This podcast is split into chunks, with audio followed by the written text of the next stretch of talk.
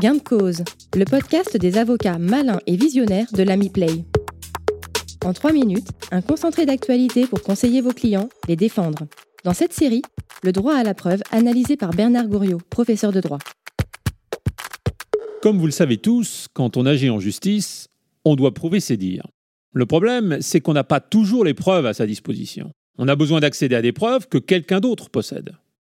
Le salarié et l'employeur sont de ce point de vue-là dans le même bateau. Pour une salariée qui se sentirait discriminée en matière de rémunération, il faut lui permettre d'accéder au bulletin de salaire de ses collègues masculins pour se comparer avec eux. Pour un employeur, convaincu qu'une salariée a violé son obligation de confidentialité, il veut pouvoir utiliser la page Facebook révélatrice de sa trahison. Mais revenons en arrière quelques instants.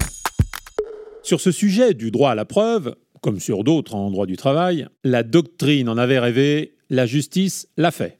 Quelle justice, me direz-vous?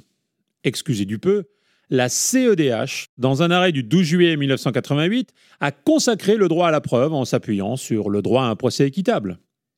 L'équité impose au fond que le demandeur puisse accéder aux pièces que la partie adverse ou qu'un tiers est susceptible de détenir. L'Europe, c'est bien gentil, mais la France dans tout ça. Eh bien, la Cour de cassation lui a donné ses premières lettres de noblesse dans un arrêt rendu par la première chambre civile sur fond de litige successoral.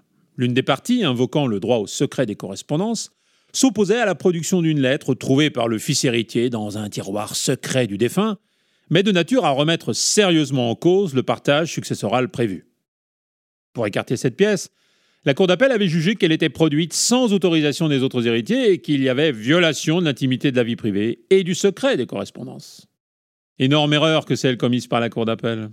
La Cour de cassation a jugé qu'il fallait rechercher si ce document n'était pas indispensable à l'exercice du droit à la preuve, et tant pis pour la violation du secret des correspondances. Et en droit du travail, dans quelles circonstances peut-on brandir l'étendard du droit à la preuve? Il est des situations où l'on s'est donné peu de mal et la preuve arrive à vous en quelque sorte euh, sans effort. Il est des cas où, au contraire, il faut y aller au forceps. C'est l'arme fatale de l'article 145 du Code de procédure civile. S'il existe un motif légitime de conserver ou d'établir avant tout procès la preuve de fait dont pourrait dépendre la solution d'un litige, les mesures d'instruction légalement admissibles peuvent être ordonnées à la demande de tout intéressé, sur requête ou en référé. Alors, pour prendre la mesure de tout cela, je vous propose dans les épisodes à venir de distinguer deux hypothèses. Soit vous invoquez le droit à la preuve, soit vous vous opposez au droit à la preuve.